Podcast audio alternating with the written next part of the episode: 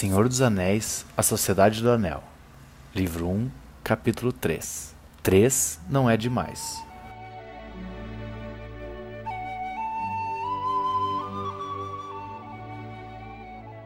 Você deve partir sem que ninguém saiba. E logo. Disse Gandalf. Duas ou três semanas haviam passado e nada de Frodo se aprontar para ir. Eu sei, mas as duas coisas são difíceis, objetou ele. Se eu simplesmente desaparecer como Bilbo, essa história nunca estará encerrada no condado. Ah, sim, é claro que você não deve desaparecer. De nada adiantaria. Eu disse logo, não instantaneamente. Se puder pensar num modo de escapar do condado sem que todo mundo fique sabendo, vale a pena esperar um pouco. Mas você não deve demorar demais. Ah, que tal no outono ou depois do nosso aniversário? perguntou Frodo. Acho que, que provavelmente até lá eu posso me organizar. Para falar a verdade, Frodo relutava em partir, agora que o momento chegara. Bolsão parecia uma residência muito mais desejável do que fora por muitos anos, e ele desejava aproveitar ao máximo o seu último verão no condado. Sabia que, quando o outono chegasse, pelo menos uma parte do seu coração consideraria com mais carinho a ideia de viajar, como sempre acontecia nessa estação. Na realidade, decidira ir em seu quinquagésimo aniversário, o centésimo vigésimo oitavo de Bilbo. Esse parecia, de alguma forma, ser o dia adequado para partir e segui-lo. A possibilidade de seguir Bilbo predominava em sua mente, sendo a única coisa que tornava suportável a ideia de ir embora. Pensava o mínimo possível no anel e a que lugares este poderia acabar por levá-lo, mas não revelava todos os seus pensamentos a Gandalf. O que o mago adivinhava era difícil dizer. Gandalf olhou Frodo e sorriu. Muito bem. Acho que assim está bom. Mas não pode ser nem um pouco depois. Estou ficando ansioso. Enquanto isso, cuide-se e não dê qualquer pista do seu destino. E cuide para que Sam Ganji não fale nada. Se ele der com a língua nos dentes, vou realmente transformá-lo num sapo. Ah, quanto ao meu destino, disse Frodo, seria difícil me trair e revelá-lo a alguém, pois não tenho ainda uma ideia clara. Não seja ridículo, disse Gandalf. Não estou o prevenindo para que não deixe seu endereço no correio. Mas você está deixando o condado e ninguém deve saber disso até que esteja bem longe. E você vai ter de ir, ou pelo menos partir, em direção ao norte, sul, leste ou oeste. E certamente ninguém deve saber a direção. Ai, tenho estado tão ocupado pensando em deixar bolsão e dizer adeus que nunca nem cogitei qual direção tomar, disse Frodo. Para onde devo ir? E pelo que eu devo me guiar? Qual será a minha busca? Bilbo foi procurar um tesouro lá e de volta outra vez, mas vou perder um tesouro, não voltarei, pelo que eu estou entendendo. Mas você ainda não está conseguindo enxergar muito longe, disse Gandalf. Nem eu. Sua tarefa pode ser encontrar as fendas da perdição, mas essa busca pode estar destinada a outros. Eu não sei. De qualquer modo, você ainda não está pronto para aquela longa estrada. Ah, não mesmo, disse Frodo. Mas, enquanto isso, que caminho devo tomar? Em direção ao perigo, mas sem precipitação demasiada e não direto demais, respondeu o mago. Se quer um conselho, vá para Valfenda. Essa viagem não deve ser muito perigosa, embora a estrada esteja menos fácil do que antes e ficará por pior até o fim do ano. Ah, Valfenda, disse Frodo. Muito bom. Vou para o leste, com destino a Valfenda. Levarei Sam para visitar os elfos, ficará encantado. Ele falava de modo suave, mas seu coração de repente foi tomado pelo desejo de ver a casa de Elrond seu elfo e respirar o ar daquele vale profundo, onde grande parte do belo povo ainda vivia em paz. Numa noite de verão, uma notícia espantosa chegou ao ramo de Era e ao Dragão Verde. Gigantes e outros prodígios nas fronteiras do condado foram esquecidos para dar lugar a assuntos mais importantes. O Sr. Frodo estava vendendo bolsão. Na verdade, já tinha vendido para os sacola bolseiros. E por uma boa quantia, diziam uns. Por uma bagatela, diziam outros. E isso é mais provável, visto que a senhora Lobelia é a compradora. Otto falecera alguns anos antes, na madura, mas frustrante idade de 102 anos. A razão pela qual o Sr. Frodo estava vendendo sua bonita toca gerava ainda mais discussões que o preço. Alguns tinham a teoria, apoiada pelos acenos de cabeça e insinuações do próprio Sr. Bolseiro, de que o dinheiro de Frodo estava acabando. Ele ia deixar a vila dos hobbits e viver modestamente com o que recebesse pela venda, lá em Terra dos Books, entre seus parentes Brandebooks, o mais longe possível dos sacola bolseiros. Alguns acrescentavam mas a ideia da riqueza incomensurável dos bolseiros de bolsão estava tão cristalizada que essa suposição parecia inverossímil, mais ainda do que qualquer outra razão ou desrazão que a imaginação deles pudesse sugerir. Para a maior parte, tudo sugeria um plano obscuro e ainda oculto de Gandalf.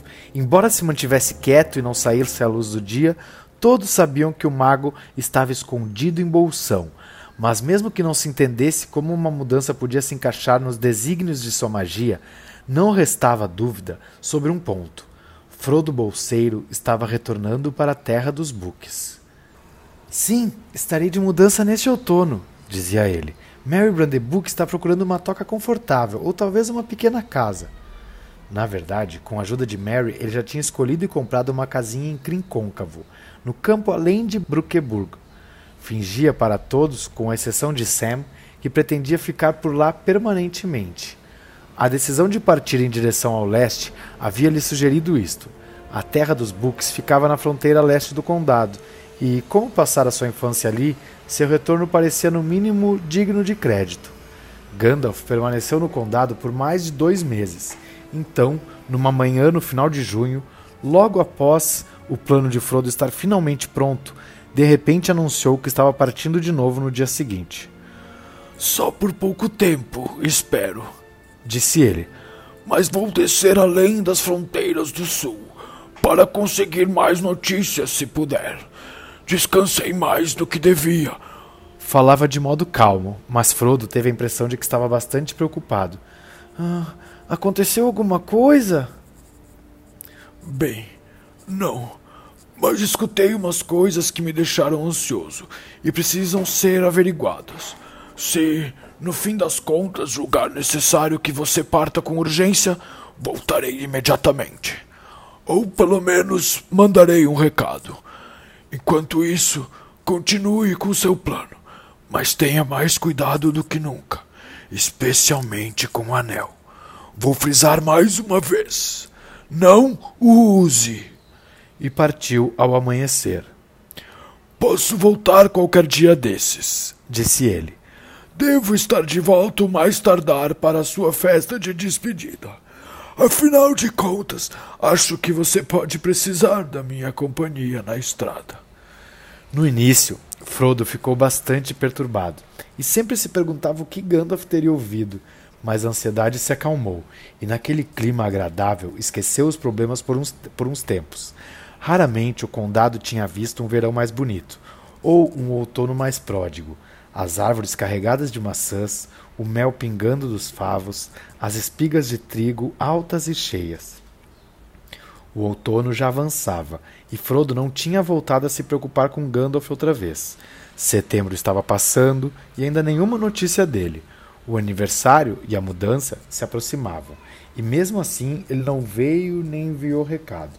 Bolsão começou a ficar movimentada. Alguns amigos de Frodo vieram para ficar e ajudá-lo com a bagagem. Fredegar Bolger e Folco Bolfin e, é claro, seus amigos especiais, Pippin Took e Merry Brandebuck. Só estes, só estes quatro viraram todo o lugar de ponta cabeça. Em 20 de setembro, duas carroças cobertas saíram carregadas em direção à terra dos Books, levando para a Casa Nova, através da ponte do Brandevin, a mobília e os mantimentos que Frodo não tinha vendido.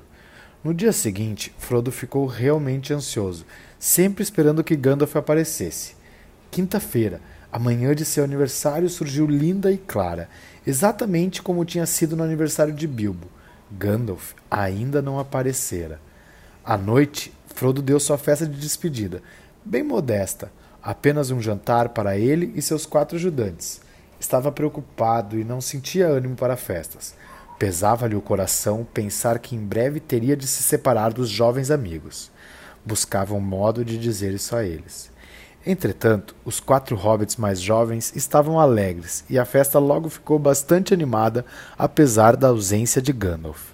A sala de jantar estava vazia, a não ser por uma mesa com cadeiras, mas a comida estava boa e o vinho também.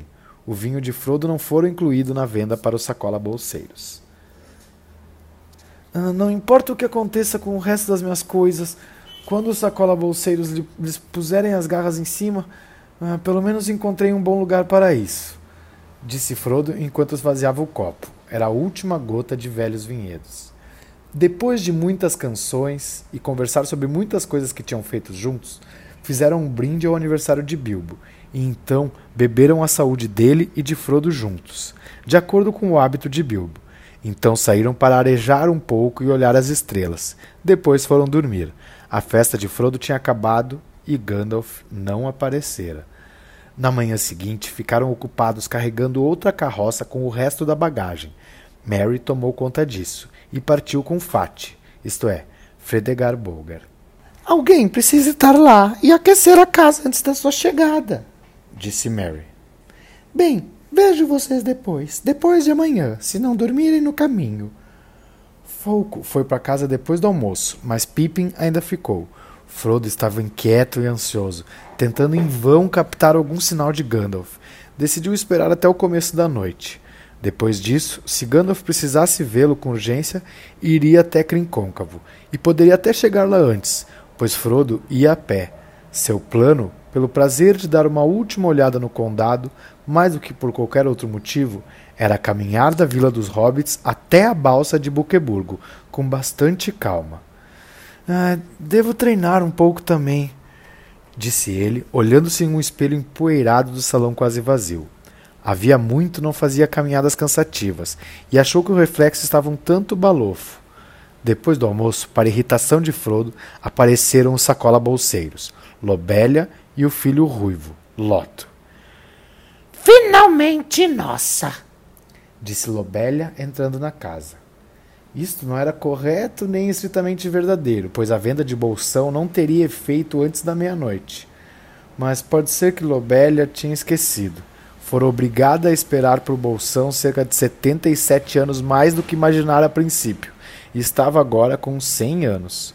De qualquer modo, tinha vindo para se certificar de que nada que tinha comprado fora levado embora e queria as chaves. Demorou muito para ficar satisfeita, pois tinha trazido um longo inventário, do qual verificou item por item. Ao fim de tudo, partiu com o loto e a chave sobressalente, e com a promessa de que a outra chave ficaria com os ganjis na Rua do Bolsinho. Bufou e demonstrou de modo cabal que achava os ganjis capazes de saquear tudo durante a noite. Frodo não lhe ofereceu chá. Tomou o seu com Pippin e Sam Ganji na cozinha. Foram anunciado oficialmente que Sam ia para a terra dos Books para ajudar o Sr. Frodo e cuidar de seu pequeno jardim. Esse arranjo foi aprovado pelo feitor, embora não o consolasse diante da perspectiva de ter Lobélia como vizinha. Ai, nossa última refeição em Bolsão, disse Frodo, empurrando para trás sua cadeira. Deixaram a louça para Lobélia. Pippin e Sam amarraram suas três mochilas e as empilharam na varanda. Pippin saiu correndo para um último passeio no jardim. Sam desapareceu. O sol se pôs. Bolsão parecia triste, um lugar melancólico e desarrumado.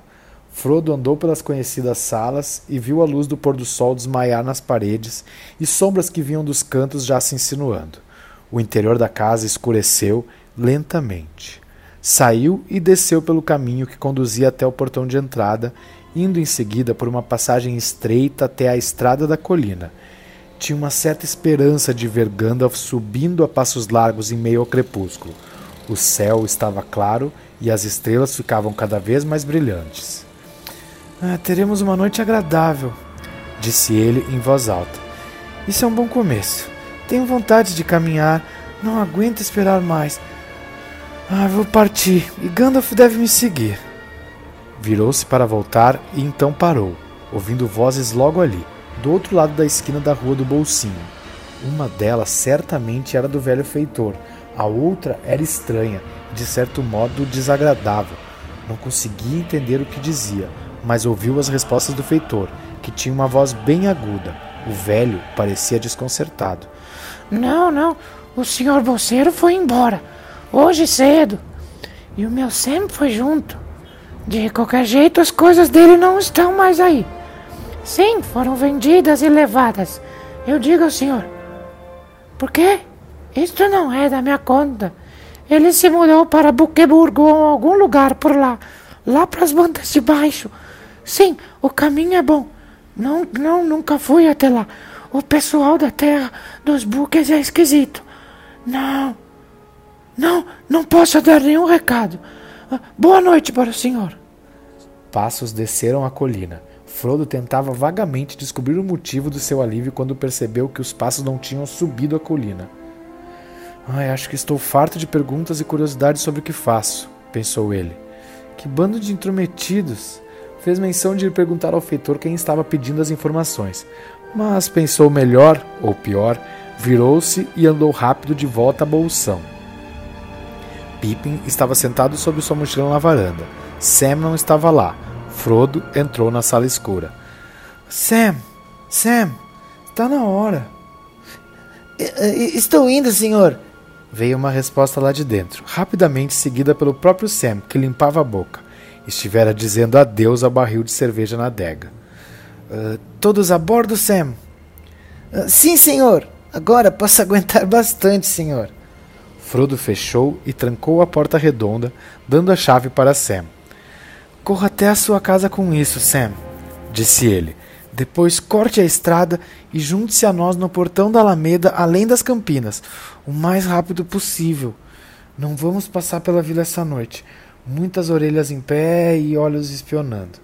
Sam correu a toda velocidade. Bem, finalmente estamos indo, disse Frodo.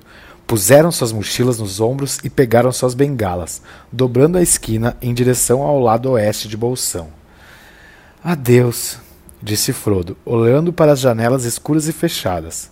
Acenou a mão, voltou-se e, seguindo os passos de Bilbo, sem saber, apressou-se atrás de Peregrin, descendo o caminho do jardim. Pularam sobre a parte baixa da cerca viva lá embaixo e entraram nos campos, passando pela escuridão como um farfalhar na grama. No pé da colina, do lado oeste, chegaram até o portão que se abria para uma alameda estreita. Ali pararam e ajustaram as correias de suas mochilas. Imediatamente Sam apareceu, andando rápido e respirando com dificuldade, sua pesada mochila na altura dos ombros e sobre a cabeça um saco sem formato definido, ao qual dava o nome de chapéu. No escuro, lembrava muito um anão. Ai, tenho certeza que me deram as coisas mais pesadas, disse Frodo. Tenho pena dos caramujos que carregam suas casas nas costas. Uh, consigo carregar bem mais, senhor. Minha mochila está bem leve, disse Sam, resoluto e insincero. Não, não consegue, Sam, disse Pippin. Está bom assim para ele. Não há nada nas mochilas além do que nos mandou colocar. Esteve indolente nos últimos tempos e sentirá menos o peso da mochila quando tiver perdido um pouco do seu. Tenha pena de um pobre velho hobbit, riu Frodo. Estarei fino como uma vara de salgueiro quando chegar à terra dos buques, com certeza. Mas eu estava falando besteira. Ah, suponho que esteja levando mais que sua parte, Sam. Eu vou verificar isso na próxima vez que empacotarmos as coisas. Pegou novamente a bengala. Bem, todos nós gostamos de andar no escuro, disse ele. Então, vamos deixar algumas milhas para trás antes de dormir. Por um breve trecho, seguiram a Alameda em direção ao oeste. Depois, abandonando-a, viraram à esquerda e entraram silenciosamente nos campos de novo. Foram em fila indiana, ao longo de cercas vivas e das orlas dos matagais, e a noite escura caiu sobre eles. Em suas capas escuras ficavam invisíveis, como se todos tivessem um anel mágico. Já que eram todos hobbits e estavam tentando ser silenciosos, não fizeram qualquer barulho que mesmo um hobbit pudesse ouvir. Os próprios seres selvagens dos campos e florestas mal notaram sua passagem. Depois de algum tempo, cruzaram o água a oeste da vila dos hobbits por uma pinguela estreita.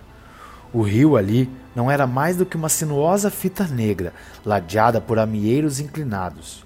Uma ou duas milhas à frente, atravessaram rapidamente a grande estrada que via da ponte do Brandevin. Estavam agora na terra dos Tux e, virando em direção ao sudeste, dirigiram-se para a terra das Colinas Verdes. Depois de começar a subir as primeiras ladeiras, voltaram-se e viram as luzes da Vila dos Hobbits piscando ao longe, no suave vale do Água, que rapidamente desapareceu nas dobras da terra escurecida, seguido por Beirágua ao lado de seu lago cinzento.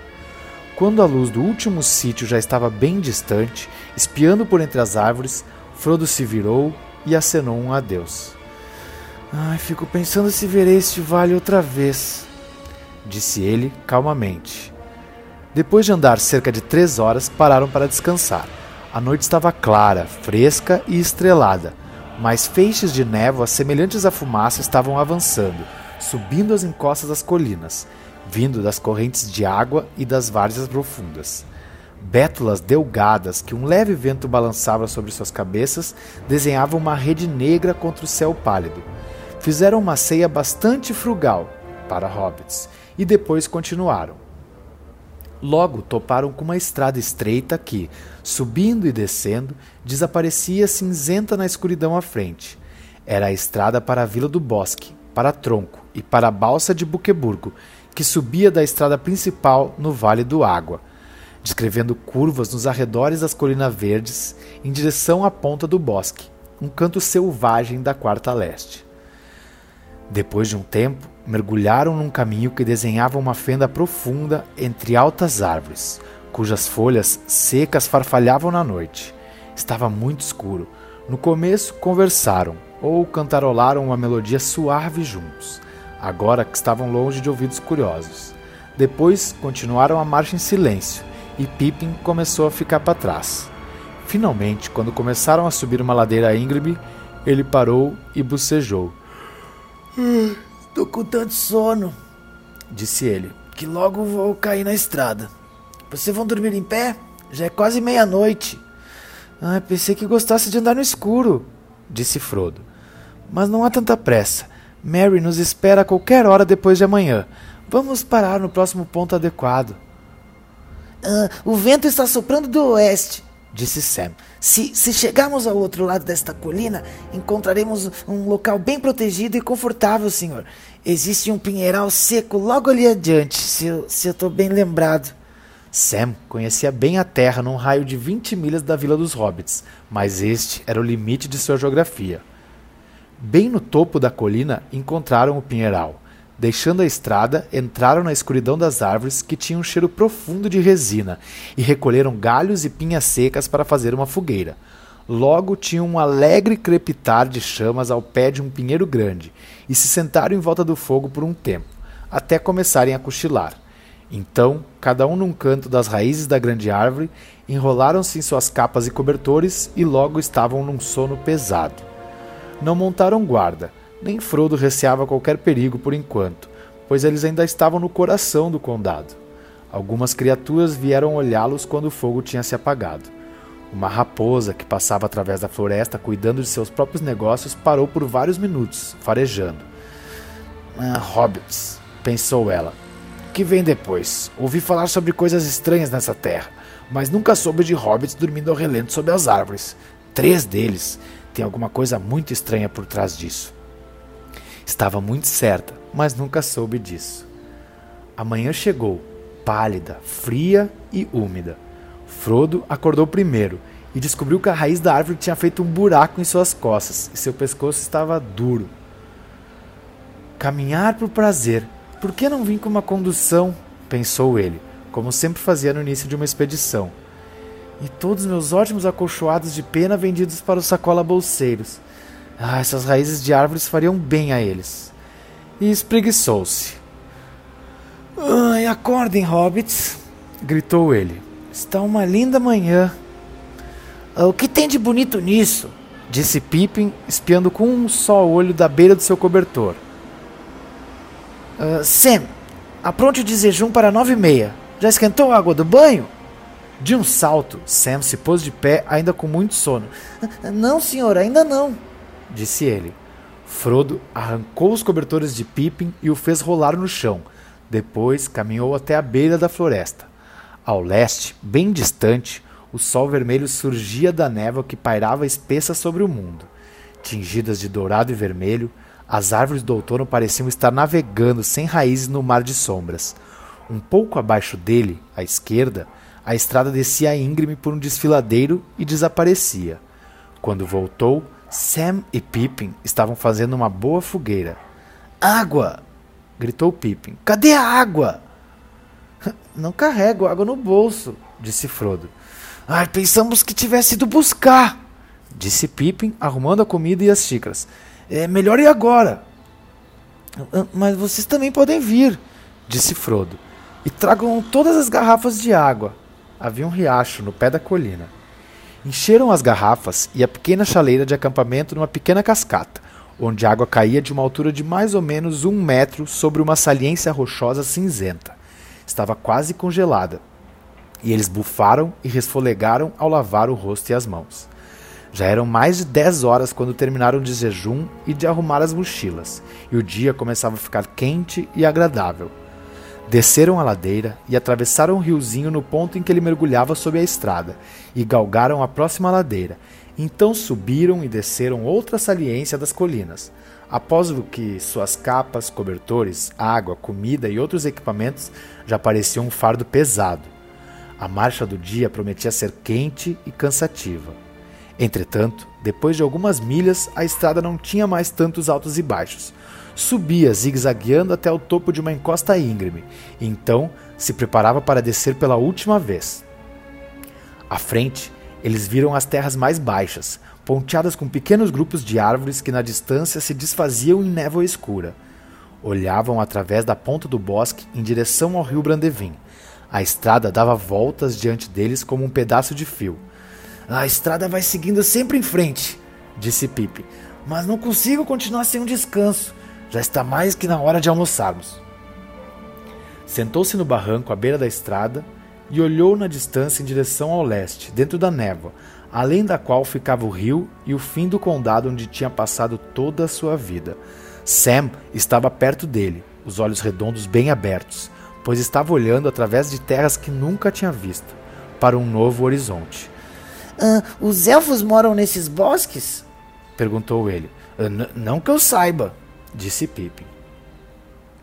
Frodo estava em silêncio. Também ele olhava ao longo da estrada em direção ao leste, como se nunca tivesse visto aquele antes. De repente, falou em voz alta, mas como se fosse para si mesmo, dizendo devagar: A estrada em frente vai seguindo, deixando a porta onde começa. Agora longe já vai indo. Devo seguir, nada me impeça.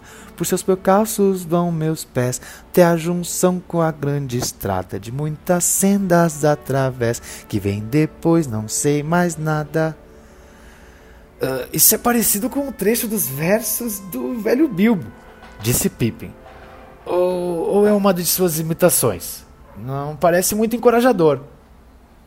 Uh, não sei, disse Frodo. Ocorreu-me como se eu estivesse compondo, mas eu posso ter escutado há muito tempo. Certamente me lembra muito Bilbo nos últimos anos, antes de ir embora. Ele costumava sempre dizer que só havia uma estrada, que se assemelhava a um grande rio. Suas nascentes estavam em todas as portas e todos os caminhos eram seus afluentes. É perigoso sair porta fora, Frodo, ele costumava dizer. Você pisa na estrada e, se não controlar seus pés, não há como saber até onde você pode ser levado. Você percebe que é exatamente esse o caminho que atravessa a Floresta das Trevas e que, se você deixar, poderá levar você até a Montanha Solitária e muito mais além e para lugares piores. Ele costumava dizer isso no caminho que passava pela porta de Bolsão, principalmente depois de ter feito uma longa caminhada. Ah, bem, a estrada não vai me arrastar a lugar nenhum. Pelo menos pela próxima hora, disse Pippin, desafivelando sua mochila. Os outros seguiram o exemplo, colocando as suas no barranco e esticando as pernas sobre a estrada. Depois de descansar, almoçaram bem e então descansaram mais. O sol estava começando a baixar e a luz da tarde estava sobre a paisagem quando desceram a colina. Até agora não tinha encontrado uma viva alma na estrada. Esse caminho não era muito usado, sendo pouco adequado para carroças, e havia pouco trânsito na ponta do bosque. Já estavam andando havia uma hora ou mais, quando Sam parou por um momento como se escutasse algo. Estavam agora em terreno plano, e a estrada, depois de muitas curvas, estendia-se em linha reta através de um capinzal salpicado de árvores altas, sentinelas avançadas das florestas que se aproximavam. Ah, eu, eu ouço um pônei ou um cavalo vindo pela estrada, disse Sam. Olharam para trás, mas uma curva os impedia de enxergar muito além. Ah, imagina se não é o Gandalf vindo atrás de nós, disse Frodo. Mas enquanto falava, teve um pressentimento de que não era e se sentiu dominado por um desejo repentino de sumir da vista do cavaleiro. Ah, pode não fazer muita diferença, disse ele se desculpando. Mas eu prefiro não ser visto na estrada por ninguém. Tô cansado de comentários sobre o que faço. E se for Gandalf, acrescentou ele, completando o pensamento. Podemos fazer-lhe uma pequena surpresa, puni-lo por estar tão atrasado. Venha, vamos nos esconder. Os outros dois correram para a esquerda e desceram até uma pequena concavidade não muito distante da estrada. Deitaram-se no solo. Frodo hesitou por um momento. A curiosidade ou algum outro sentimento lutava contra seu desejo de se esconder. O som dos cascos se aproximou. Bem na hora, ele se jogou numa moita alta atrás de uma árvore que cobria a estrada de sombra. Então, levantou a cabeça e espiou cuidadosamente por cima de uma das raízes grandes. Pela curva vinha um cavalo negro, não um pônei de hobbit, mas um cavalo grande, montado por um homem grande que parecia abaixado na sela, envolto numa grande capa e num capuz preto, de modo que só se viam as botas nos estribos altos. O rosto, coberto por uma sombra, era invisível. Quando chegou à árvore onde estava Frodo, o cavalo parou. A figura do cavaleiro permanecia imóvel com a cabeça baixada, como que tentando escutar algo. De dentro do capuz veio um ruído, como se alguém tentasse farejar um cheiro indefinível. A cabeça se virava para os dois lados da estrada. Um medo repentino e insensato de ser descoberto tomou conta de Frodo, que pensou no anel Mal ousava respirar e, mesmo assim, a vontade de retirá-lo do bolso se tornou tão forte que sua mão começou lentamente a se mover.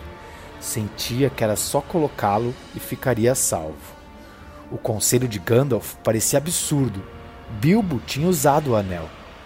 E ainda estou no condado, pensava ele, no momento em que sua mão alcançou a corrente em que estava no anel. Neste momento, o cavaleiro sentou-se ereto e sacudiu as réguas.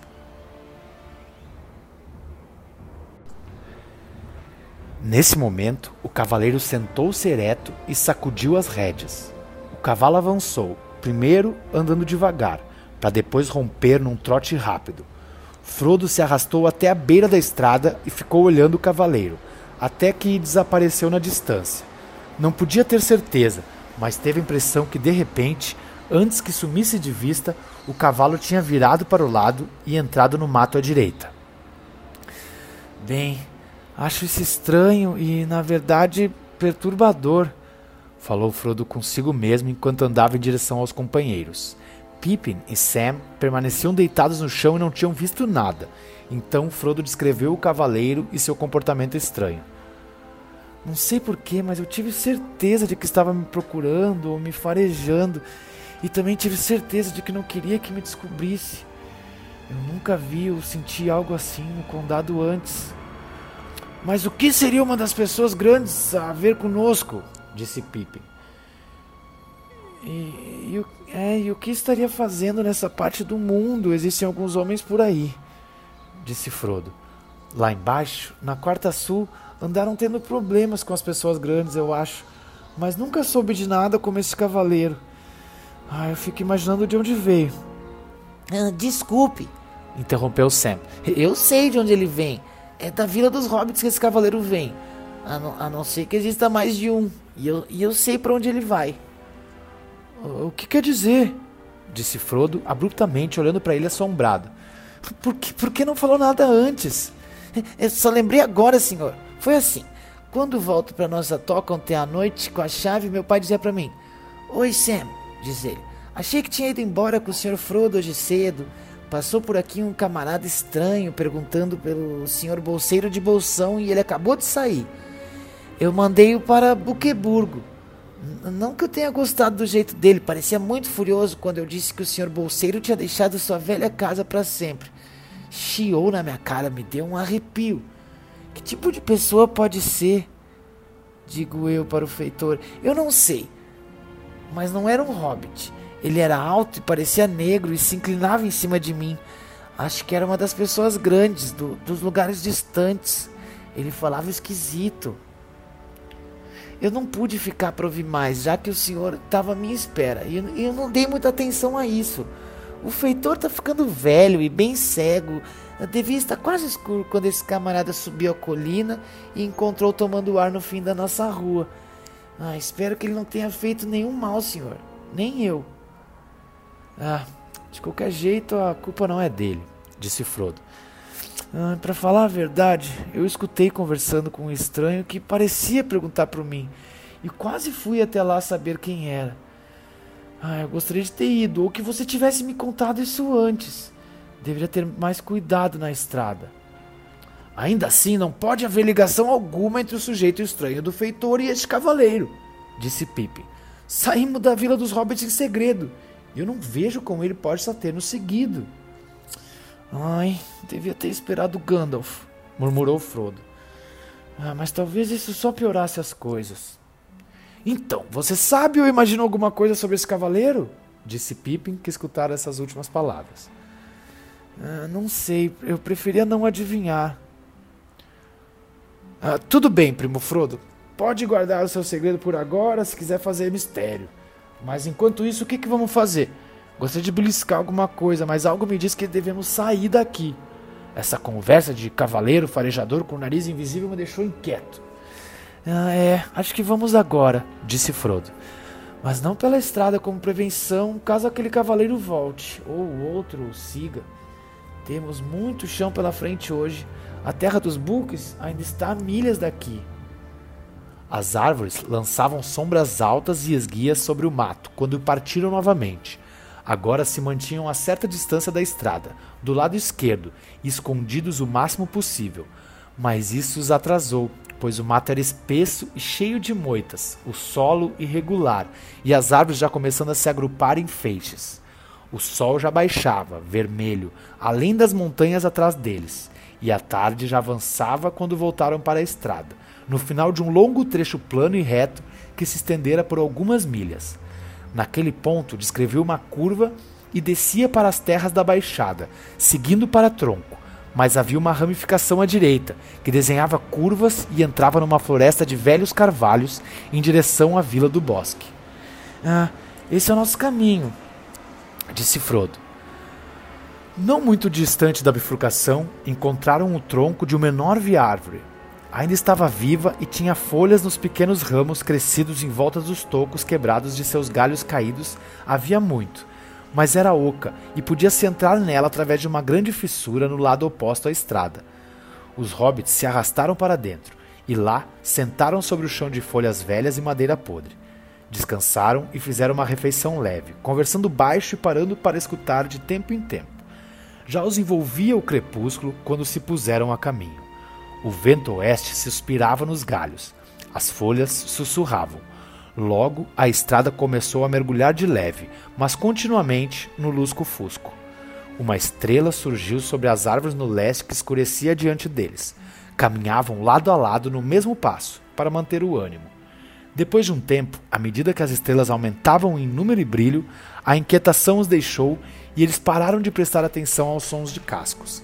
Começaram a cantar baixinho, como os hobbits fazem ao caminhar juntos, especialmente quando se aproximam dos lares à noite. Para a maioria dos hobbits é uma cantiga de ceia ou de dormir, mas para esses hobbits era uma cantiga de caminhar. embora não deixasse, é claro, de mencionar a ceia e a cama. Bilbo Bolseiro tinha feito a letra para uma melodia antiga como as colinas e ensinou a Frodo quando caminhavam nas ladeiras do Vale do Água e conversavam sobre a aventura. Sobre a lareira arde a chama e sob o tel há uma cama, mas nossos pés não vão mais andar. Ali na esquina pode estar árvore alto, rochedo do frio, que ninguém sabe, ninguém viu. Folha, relva, árvore e flor, deixa passar aonde for. Água e monte vão chegando, vai passando, vai passando. Talvez te espere noutra esquina. Porta secreta ou nova sina. E se hoje nós passarmos por elas, amanhã podemos revê-las e seguir a senda secreta que o sol e a lua têm por meta. Maçã, espinho, noz e ameixa, deixa passar, deixa, deixa, pedra e areia, lagoa e vargem. Boa viagem, boa viagem, lá atrás a casa, em frente ao mundo. Muitas trilhas ao vagabundo pelas sombras do anoitecer, até as últimas estrelas aparecer. Agora o mundo já não chama, voltemos pra casa e para a cama. Nuvem, sombra, dúbia, neblina, deixa a retina, deixa a retina, água e comida, luz e chama. Já pra cama, já pra cama. A cantiga terminou. E agora pra cama! Agora pra cama! Cantou Pippin bem alto. Quieto, disse Frodo. Acho que eu vi cascos de novo. Pararam de repente e ficaram quietos como sombras de árvores, escutando. Havia um som de cascos no caminho, um pouco atrás, mas que se aproximava devagar. Saíram do caminho rápida e silenciosamente, correndo para a sombra mais profunda embaixo dos carvalhos. Ah, não vamos muito longe, disse Frodo. Eu não quero ser visto, mas eu quero ver se é outro cavaleiro negro. Ah, muito bem, mas não esqueça que ele fareja, disse Pippin. Os cascos se aproximaram. Não tinham tempo para encontrar um esconderijo melhor que a escuridão geral sob as árvores. Sam e Pippin se agacharam atrás de um tronco, enquanto Frodo se arrastava alguns metros em direção ao caminho, que se mostrava cinzento e pálido, uma linha de luz sumindo através da floresta.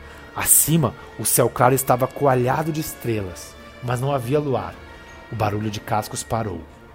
Olhando, Frodo viu alguma coisa escura atravessar o espaço mais claro entre duas árvores e depois parar. Parecia a sombra negra de um cavalo, conduzida por uma sombra negra menor.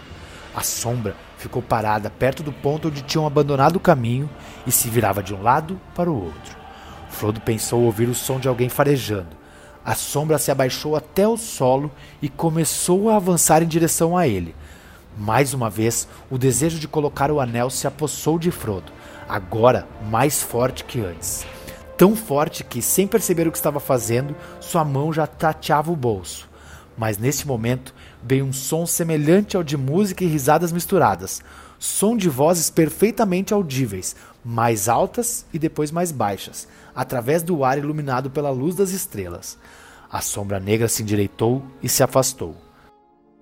Montou a sombra do cavalo e pareceu desaparecer através do caminho, dentro da escuridão do outro lado.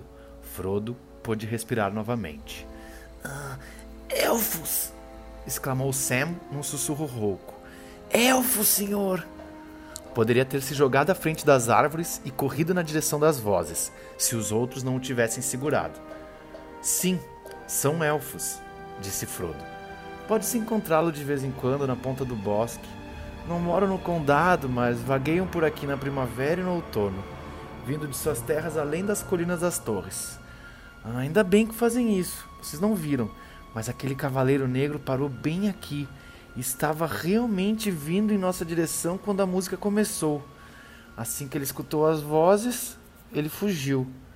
Ah, e os elfos? Disse Sam, entusiasmado demais para se preocupar com o cavaleiro. Podemos ir até lá para vê-los? Ah, escutem, estão vindo para cá, disse Frodo. Temos só de esperar. A cantoria chegou mais perto. Uma das vozes podia agora ser ouvida acima das outras. Cantava na bela língua dos elfos, que Frodo entendia um pouco, e os outros não conheciam. Apesar disso, na imaginação deles, o som combinado com a melodia parecia tomar a forma de palavras que entendiam só em parte.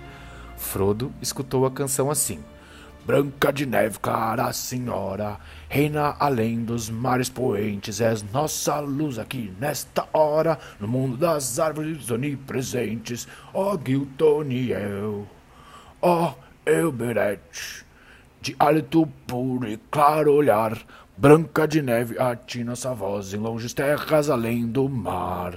Estrelas que no ano sem sol pela sua mão fossem semeadas em campos de vento em claro arrebol, agora sois flores prateadas, ó Elberet, ó Gtoniel. Ainda lembramos nós que moramos nesta longura em matas salientes, à luz dos atros dos mares poentes. A canção terminou.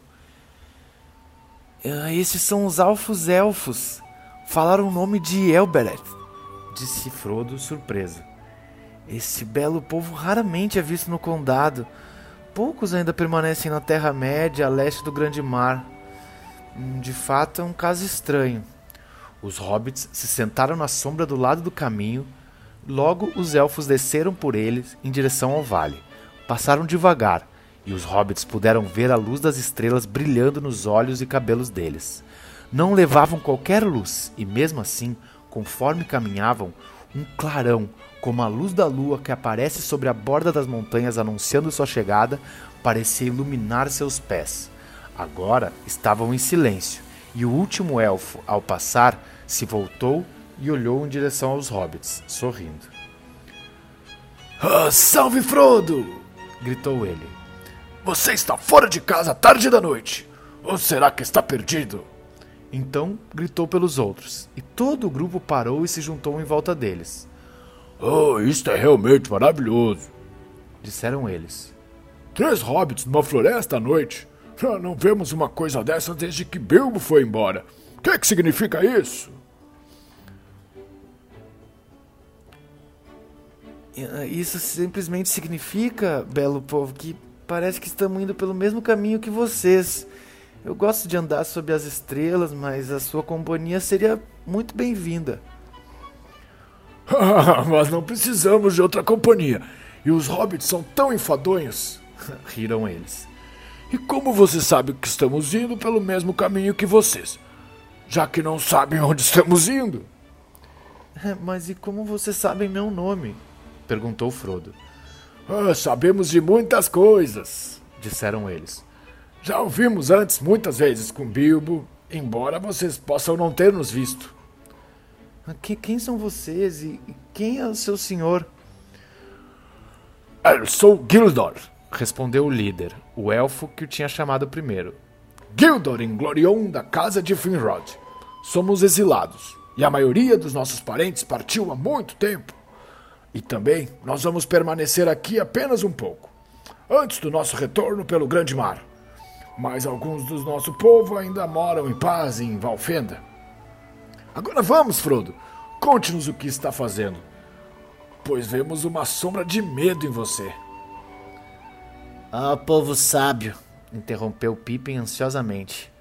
Contem-nos sobre os Cavaleiros Negros. Ah, Cavaleiros Negros, disseram em voz baixa. Por que estão perguntando sobre Cavaleiros Negros? Ah, porque dois cavaleiros negros passaram por nós hoje. Ou, ou um deles, duas vezes, disse Pippin. Agora há pouco fugiu, quando vocês se aproximaram. Os elfos não responderam imediatamente, mas conversaram entre si num tom baixo, em sua própria língua. Finalmente, Gildor voltou-se para os hobbits. Ah, não vamos falar disso aqui, disse ele. Achamos que é melhor virem conosco. Não é nosso hábito, mas dessa vez levaremos você pela nossa estrada e vocês vão se hospedar conosco esta noite, se quiserem. Oh, belo povo, isso é boa sorte além do que se esperava, disse Pippin. Sam estava mudo. Ah, Agradeço-lhe muito, Gildoren Glorion, disse Frodo, fazendo uma referência. Ele Ele sila lumen omentielvo. Uma estrela brilha sobre a hora do nosso encontro, acrescentou ele na língua dos altos elfos. Tenham cuidado, amigos, gritou Hildor, rindo. Não digam segredos. Aqui está um estudioso da língua antiga. Bilbo foi um bom mestre. Salve, amigo dos elfos, disse ele, fazendo uma reverência a Frodo. Venha, venha agora com seus amigos e junte-se ao nosso grupo. É melhor andarem no meio para não se perderem. Podem ficar cansados antes de pararmos. Mas, por quê? Aonde vamos? Ah, por hoje vamos para a floresta nas colinas sobre a Vila do Bosque. Fica a algumas milhas, mas vão ter de descansar no final, e isto encurtará sua viagem amanhã. Agora continuavam a marcha em silêncio e passavam como sombra e luzes fracas. Os elfos, mais ainda que os hobbits, sabiam andar sem fazer nenhum ruído se desejassem. Pippin começou logo a ficar sonolento e cambaleou uma ou duas vezes. Sempre um elfo ao seu lado estendia o braço, evitando que caísse. Sam andava ao lado de Frodo, como se sonhasse, com uma expressão no rosto que misturava medo e uma alegria atônita. A floresta, em ambos os lados, se tornou mais densa. As árvores agora eram mais jovens e espessas, e conforme o caminho descia, entrando numa dobra das montanhas, havia profundas moitas de aveleiras nas ladeiras dos dois lados, Finalmente, os elfos deixaram o caminho virando à direita. Uma trilha verde quase invisível passava pelas moitas e por ela seguiram. Através de curvas que voltavam a subir as ladeiras, até o topo de uma saliência nas colinas, que altiva se projetava sobre a parte mais baixa do vale do rio. De repente saíram da sombra das árvores e diante deles estava um espaço grande de capim baixo, cinzento no escuro da noite. De três lados, a floresta avançava por cima dele, mas ao leste o solo descia vertiginosamente, e as copas das árvores escuras que cresciam no fundo da ladeira ficavam abaixo de seus pés. Mais além, as terras baixas se estendiam escuras e planas sob as estrelas. Mais próximas, algumas luzes brilhavam na aldeia da Vila do Bosque. Os elfos sentaram-se no capim e conversaram em voz baixa. Pareciam não tomar mais conhecimento dos hobbits. Frodo e seus companheiros se embrulharam em capas e cobertores, tomados pelo sono. A noite avançou e as luzes no vale se apagaram. Pippin adormeceu, com a cabeça apoiada num outeiro verde. Lá em cima no leste oscilavam Hemirath, as estrelas enredadas, e lenta acima da névoa a vermelha Borgil se levantava, brilhando como uma joia de fogo.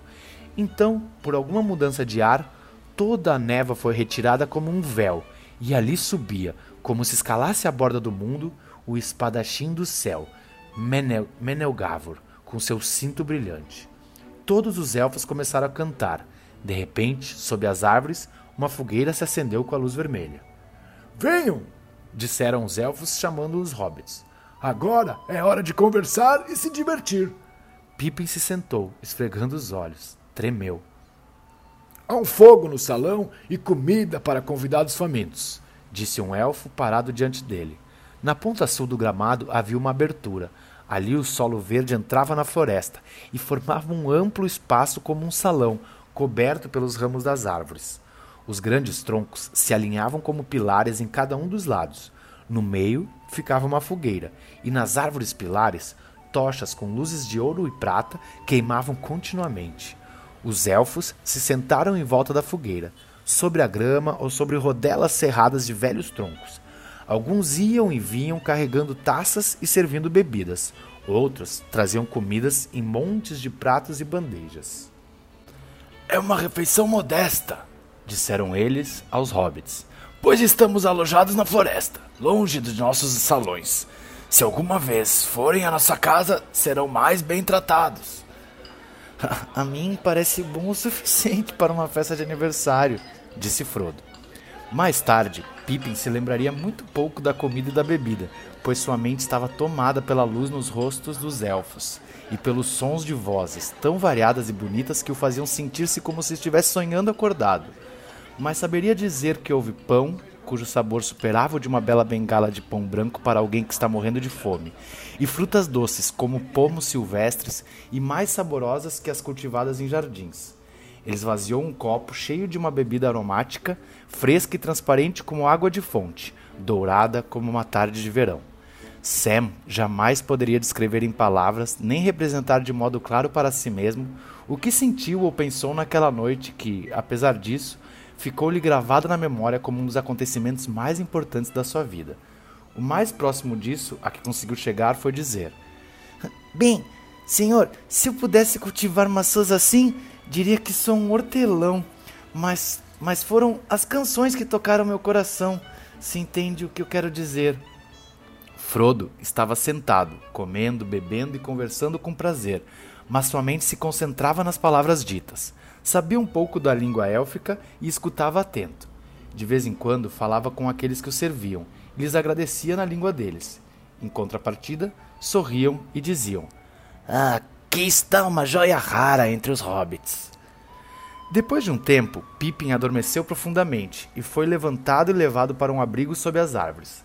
Ali o deitaram num leito macio onde dormiu o resto da noite. Sam se recusou a deixar seu mestre. Quando Pippin tinha ido, ele veio e se sentou encolhido perto de Frodo, onde finalmente pendeu de sono e fechou os olhos.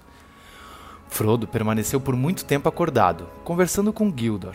Falaram de muitas coisas, velhas e novas, e Frodo perguntou muito sobre os acontecimentos no vasto mundo fora do condado. As novidades eram na maioria tristes e agourentas. Uma escuridão que crescia, as guerras dos homens e a fuga dos elfos. Finalmente, Frodo fez a pergunta que calava mais fundo em seu coração. Diga-me, Gildor, você viu Bilbo depois que ele nos deixou? Gildor sorriu. Ah, sim, respondeu ele. Ah, duas vezes. Disse-me adeus aqui mesmo, mas o vi uma outra vez longe daqui. Não disse mais nada sobre Bilbo, e Frodo ficou em silêncio.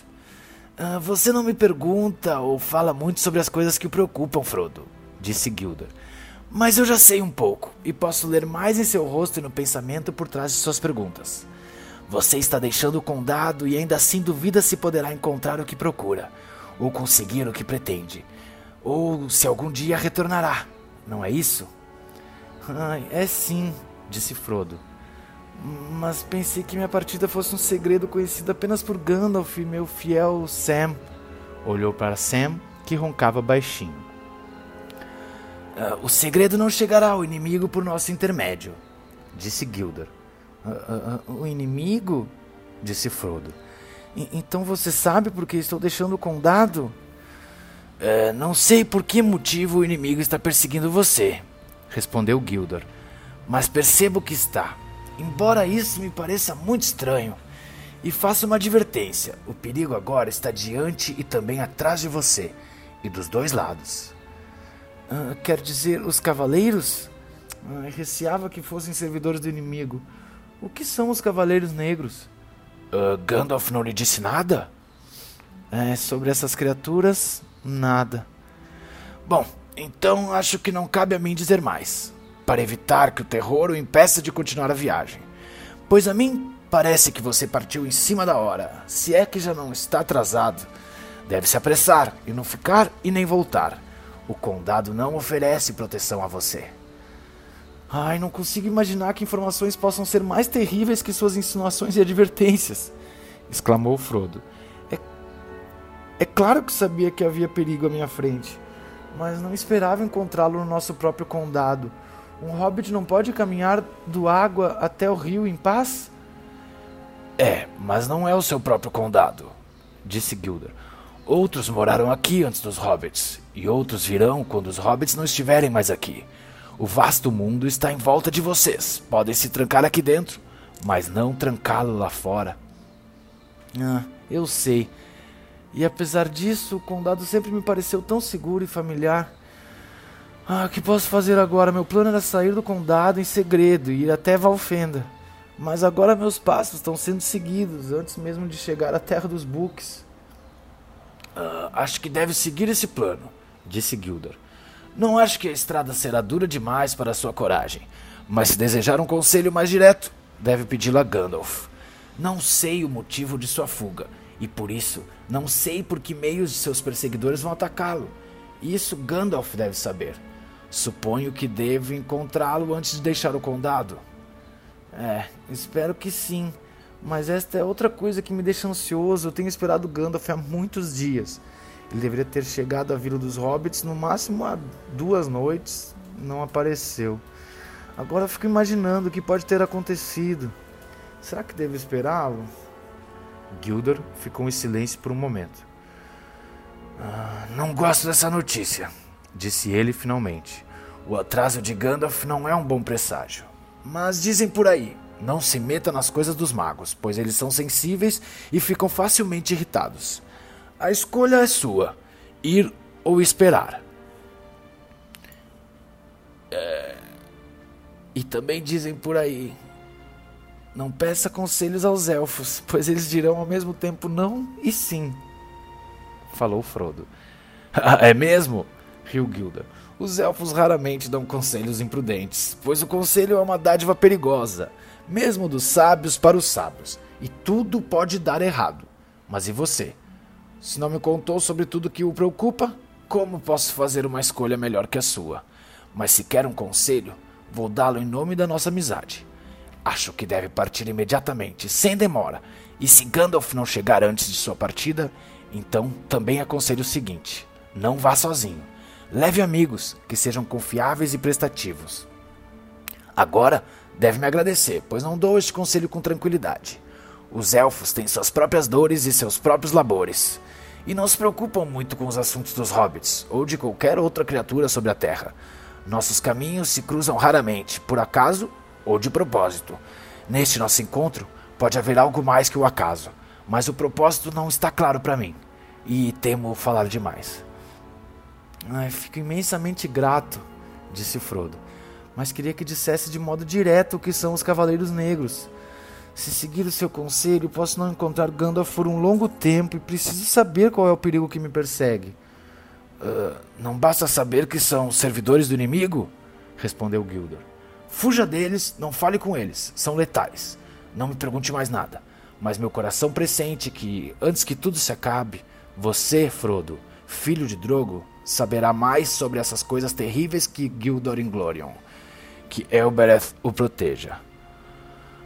Mas onde buscarei coragem? perguntou Frodo. É disso que eu mais preciso. A coragem pode ser encontrada em lugares improváveis, disse Gildor. Tem esperança. Durma agora. Pela manhã deveremos ter partido, mas enviaremos nossas mensagens por todo lugar. Os grupos errantes vão saber de sua viagem, e aqueles que têm poder para o bem estarão viajando, no meio amigo dos elfos, e que as estrelas brilhem sobre o final de seu caminho.